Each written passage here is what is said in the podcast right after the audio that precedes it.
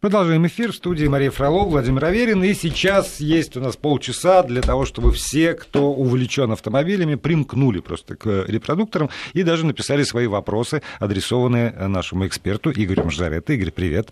Приветствую всех. Добрый да, вечер. К нам сюда есть смс-портал 5533, слово «Вести». В начале сообщения 5533, короткий номер, слово «Вести» не забывайте ставить, либо используйте мессенджер WhatsApp. Там наш номер 8 903 170 6 363. Смотрите, не перепутайте. Ну и все, можно, можно рассуждать о том, что происходит в мире. Давайте... Ну, по новостной повестке, наверное, коротко. Ну, конечно, про это, и... про антинародную деятельность. Ну, как, как не коснуться этой темы, темы Стопхама, собственно, с человеком э, с профильной специальности, можно сказать. Вы знаете, при том, что парковаться плохо на тротуарах и так далее, это плохо. Ну, извините за вот такой оборот. Ну, с нарушением правил парковаться, тем более там, на переходах, на пешеходных, на тротуарах, на автобусах. Ну, реально плохо, за это у нас предусмотрено наказание. Но так как действовали ребята из Топхама, это, конечно, была просто пиаровская кампания. Потому что главное оружие их было видеокамера, они находили жертву, обклеивали вот этими большими табличками. Кстати, они сделаны на таком клее, мне не клеили, но я просто сталкивался с этим проблемой.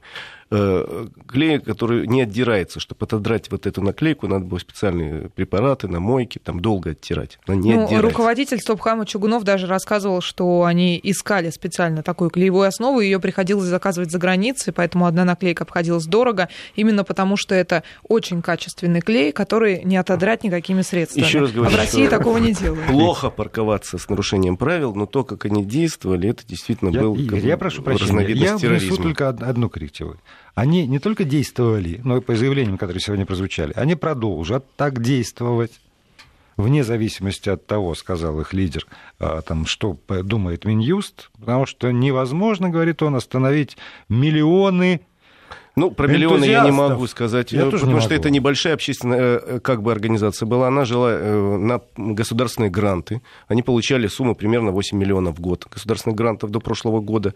Я знаю этих цифр, и они не являются секретными. Ну и, кстати, они зарабатывали и на рекламе, которая размещается на их роликах. Вот, но я просто говорю, что это, в общем, коммерческая деятельность была, и, причем на государственные деньги. Было очень много обиженных. Э, я считаю, что это чисто пиаровская функция. Мне было очень обидно, что это делается на государственные деньги. Поэтому какой-то вид терроризма такой бытового. Потому что, конечно, если бы они ходили и говорили, подходили к этим владельцам, говорили, ребята, стыдно очень, мы вас сфотографируем и разместим на нашем сайте.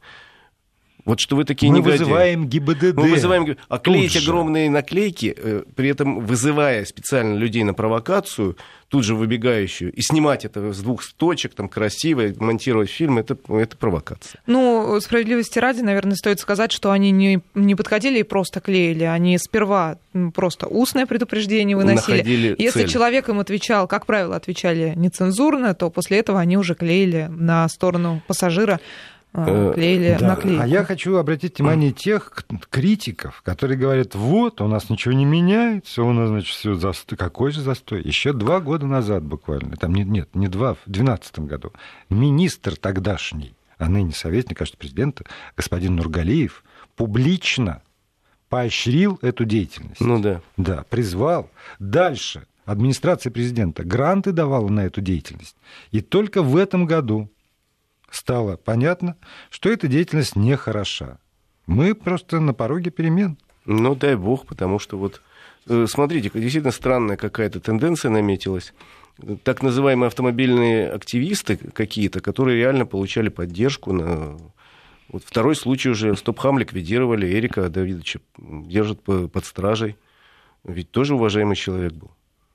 А это все потому что корни в наших. Да корни у нас у всех одни. Нет, извините. Ни, никто а, здесь я прошу, я прошу прощения, я прошу ни, прощения, ни, я не понял, что касается, да, наши, на, движение конечно, наше. Это бредущие вместе наши, вот эти вот, вот все это оттуда растет и вот выросло. Ну, выросло, что да. выросло, то выросло. Я хочу сказать, что, в общем, не знаю, будут ли эти люди бегать действительно и дальше клеить. Думаю, не будут, потому что не будет грантов, не будет дорогого клея, купленного за границей. На импортозамещение они пойти не могут. Да. Ну, сыпется уже на эту тему у нас сообщения в наш WhatsApp. Обязательно будем их читать менее чем через час. В 21.30 примерно начнем эту тему обсуждать с вами, уважаемые слушатели. А сейчас, наверное, с Игорем Маржаретто а, драгоценное время не будем терять и затягивать Давайте. эту тему, потому что сегодня Игорь был на презентации нового автомобиля и Который... уже успел за эфиром Слушайте, рассказать. Мне кажется, что это тоже действительно событие достойного, достойное обсуждения, хотя бы потому, что у нас автомобильный рынок сжимается, количество моделей на рынке уменьшается, уменьшается, и появление любой модели, тем более, которая сделана в России, впервые в истории сделана в России, для России и других рынков, такого пока прецедента не было. Компания Renault сегодня презентовала новый маленький кроссовер. Он называется Renault Captur. Э, каждый может теоретически посмотреть в интернете, как он выглядит. Он очень красив. Он очень похож на э, тот Renault Captur, который производится во Франции. Но там просто отличается по первой букве названия. Там C, а у нас K. Mm. Он читается абсолютно так же. Но тот Каптюр меньше по размеру немножко. И, э, соответственно, на, сегодняшний день в Европе самый популярный кроссовер. Теперь э, они сделали на, на другой платформе кроссовер для России. Он больше, потому что у нас другие несколько э, предпочтений. Он выше, у него более 20 сантиметров клиренс. Для французов такой просто не нужен. А нам, знаете, у него большой никак. багажник, да. он, на он реально... бордюры-то как да. залезать? Да. Он уже начали его собирать на заводе в Москве. И сказали, что совершенно четкие перспективы у Рено создавала команда России. Да, команда создавала российских э, дизайнеров, ну, под руководством француза. Э, российские инженеры работали и сказали, что это первый автомобиль, собранный, созданный французами для России, но с перспективами производства на других рынках. Потому что у Рено есть масса заводов по всему миру, и вполне возможно, что когда-то его начнут производить, там, допустим, в Бразилии или там, в Тунисе. У них заводы есть по всему миру, или в Китае. Ну, машина действительно симпатичная, очень. Два двигателя, известно, будут 1,6 и 2 литра. Коробки будут и вариаторы, и автомат, и механика. Э, оснащение mm, достаточно богатое. Он двухцветный. Вот сегодня стояли два автомобиля. Белый с черной крышей и, и красный с черной крышей. Будут разные варианты. Это очень так стильно выглядит. И продажи начнутся с июня. Про цены ничего не сказали, про комплектации ничего не сказали, но э, я так могу прикинуть, что цена будет стартовать, мне так кажется, примерно, если ничего не изменится, 1800-850. Это мое личное мнение, но, э, в общем, это будет хорошая цена. Я думаю, что это автомобиль большое будущее, тем более приятно, потому что автомобиль создан русскими в России, и хоть под маркой Рено производится в Москве на заводе Рено России. Считаю, что у него хорошее будущее. Кстати, конкуренты не спят. Э, Лада X-Ray? Э, мало того, что Лада X-Ray, компания Hyundai покажет через пару месяцев свой маленький кроссовер такого же класса, называется Крета, тоже сделан для России, будет делаться в заводе в Санкт-Петербурге. Да, действительно. А что же не Рено Nissan э, на, на автовазе? А Рено Nissan на автовазе продолжает производить несколько моделей, популярные здесь. Не, ну, я имею в виду, что в, в, это, в этот же ряд можно чего-то поставить? Нет, э, значит, Крета, э, я говорю Крета, Каптюр, он будет все-таки чуть-чуть, он дороже, чем Дастер он э, не, будет дороже, чем X-Ray, Lada X-Ray, про который мы несколько раз говорили. Mm-hmm. Э, то есть он другой, он более такой изысканный, э, более такой вот, скажем так, молодежный. Да, и тут надо сказать, что Мария Фролова, посмотрев на этот автомобиль... Сказала «ну-ну». Сказала, сказала «ну-ну» и тут же отметила, что в багажник поместится детская коляска. Что тоже немаловажно, да, для Это, между прочим. представителей женского взгляд, конечно. Да, да, сразу оценивает э, размеры багажника. А у нас слушатели уточняют, имеется в виду точно автомат или все таки робот? Насколько я знаю, там будет и автомат, и вариатор, и насчет робота ничего не сказали. Ну, видимо. то есть именно автомат. Да.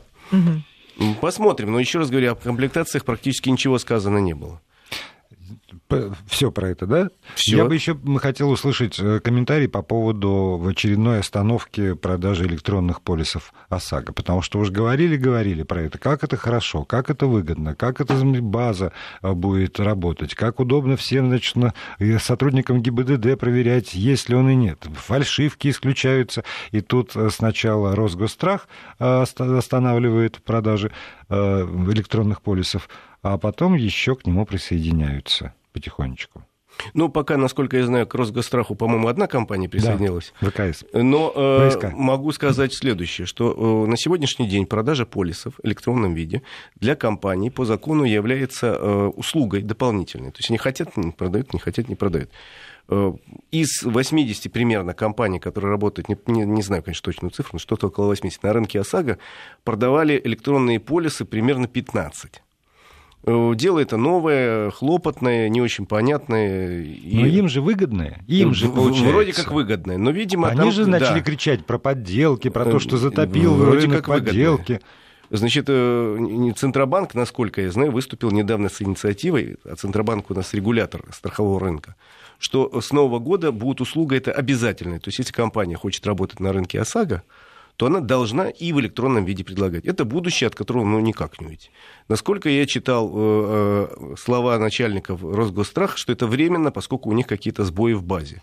Они их ликвидируют и запустятся. Будем надеяться. Но, во всяком случае, я слышал комментарий одного из руководителей Центробанка, который э, надсматривает над страховщиками, что Центробанк разберется в ситуации и не допустит, чтобы компании реально ушли из этой услуги, потому что она страшно нужна, особенно в регионах, где вообще выбора людей нет. Это нам, москвичам, проще или некоторым жителям Питера. Вышел одна компания, другая, третья, вот, позвонил по телефону, в интернете выбрал, тебе принесли сразу на выбор. А если человек живет в регионе, где одна страховая компания, и та дохлая какая-то. Ну и даже действительно бывают сложности. Я знаю по своим родственникам, которые живут в регионах, что э, в момент э, покупки страховки приходится сталкиваться с огромными очередями, там как-то записываться, вот, потому вот, что я... все очень непросто. Очень непросто. И, кстати, оказалось, э, вот, как только появились электронные полисы, что они очень востребованы первую, в первую очередь в регионах. Я читал какие-то э, материалы по этому поводу, там, типа, первый полис был продан в Татарстане, а вообще лидеры у нас там э, Татарстан, э, некоторые регионы Урала, там южные регионы, где действительно были проблемы с тем, чтобы купить. А теперь человек сел в интернет, забил и получил. А, мы уходим на, уходим на новости, а у вас остается возможность свои вопросы, те или иные, присылать Игорю Маржаретто на смс-портал 5533 со словом «Вести». 20 часов 47 минут в Москве. Продолжаем общаться с автомобильным обозревателем Игорем Маржаретто. И э, любопытная статистика подсчитана, э, как нам сообщил Игорь, о том, во сколько обходится, в какую сумму обслуживание автомобиля, по крайней мере, в Москве. Да, наши коллеги с одного... Сущая ерунда. Наши коллеги с одного родственного нам сайта посчитали, э, и э, они взяли сумму, стоимость бензина, Прикинули в Москве среднее расстояние на работу и с работы примерно 15 километров, ну, исходя из радиуса Москвы, в 20 километров. Ну, будем считать, что человек едет с окраины спального района, где-то не совсем в центр. То есть 30 километров в день проезжает, и взяли еще стоимость среднюю страховки. При этом они предположили, что э, человек этот имеет где-то место машину поставить. И получилось у них, э, что, э, в принципе, эксплуатация машины в ежедневном режиме в Москве, только с учетом бензина и страховки, стоит примерно 200 рублей в день. Я бы, эту цифру, дешево. я бы эту цифру сильно увеличил, потому что э, это, значит, допускает какие-то идеальные условия, и что во дворе у человека есть личное место, за которое он не платит, а, как правило, такого места не бывает в природе, и, и на работе у него, и на работе у нее есть личное место. Я, конечно, знаю таких людей, которые живут даже за городом, у них есть личный гараж, и в городе у них тоже есть личная парковка. Но таких ну, людей гараж, не кстати, много. тоже стоил денег изначально. Да, и допустить, что у человека есть гарантированная парковка бесплатная, тоже достаточно сложно. Поэтому я бы эту сумму 200 рублей смело умножил там э, в пару раз, раза в два. Плюс э, человек, который считал, не учитывает многих других вещей. Там, транспортный налог надо, наверное, добавить сюда же. Э, средний транспортный налог в Москве сейчас составляет там порядка, там, я не знаю, думаю, что около 6 тысяч рублей. Значит, 5-6 э, тысяч рублей. Надо учитывать еще другие. Надо учитывать то, что у нас с 1 э, апреля официально дорожает бензин. Нужно добавляется... учитывать, в конце концов, ну, я понимаю, что все, mm все ездят абсолютно по правилам, никто ни разу mm ничего не нарушил, но вдруг хотя бы один раз. Да. Вот это тоже надо закладывать. Надо закладывать штрафы, надо закладывать не ОСАГО, а еще и КАСКО, наверное, если это новый автомобиль, да. трех лет. Ну, а закладывать э, износ деталей, замену масла и вот это Это тоже ТО надо закладывать, ну, конечно. ТО, да, и делить. Да, на... ТО угу. тоже надо закладывать. В результате оказывается, если честно, что автомобиль... Шиномонтаж, колодки. Да, что автомобиль, к сожалению, дорогое удовольствие на сегодняшний день, и э, дорожает он достаточно быстро. Даже не сам вот, само покупки автомобиля, а само содержание у себя железного коня, конечно, классно, что он у меня есть. Но когда начинаешь реально влазить во все детали и считать, и становится так немножко ОО. Я знаю статистику, к сожалению, мировую, могу сказать честно, к сожалению, на сегодняшний день э, содержание автомобиля в крупном мегаполисе в Москве обходится по отношению к средней зарплате дороже, чем американцу в Америке или немцу в Германии. Впереди нас только китайцы. Если брать крупные города, у них еще дороже, но у них масса специальных налогов, заставляющих людей не покупать автомобиль в крупных городах.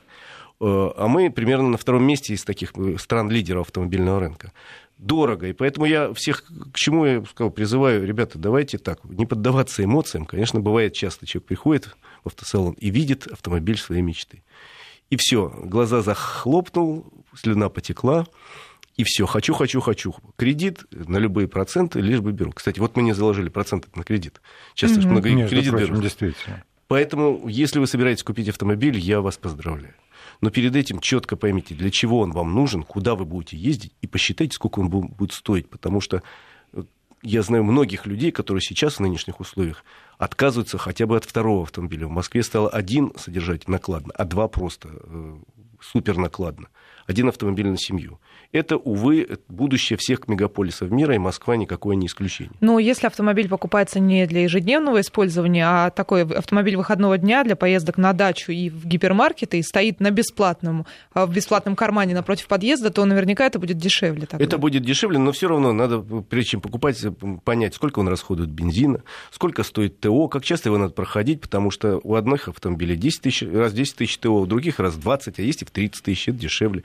Надо прикинуть, сколько стоит страховка, э, ОСАГО и КАСКО. Вот это, когда вы посчитаете все, вы поймете для себя, нужен вам этот автомобиль.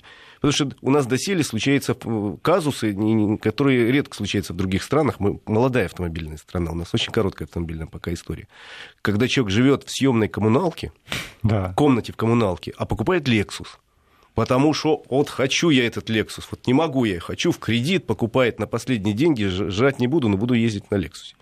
Ну, в общем, надо считать деньги, называется. Это беда московских менеджеров, э, которые О! действительно там, снимают однушку на троих, но при этом три автомобиля как-то пытаются во двор впихнуть. И все три очень дорогие. И все три, да, ну так, чтобы можно было показать себя. У них есть одни ботинки, один костюм, а уже лоснящийся на, на заднице, и при этом дорогой автомобиль, на котором они рассекают. Ну, потому что у нас традиционно считается, что встречают по автомобилю.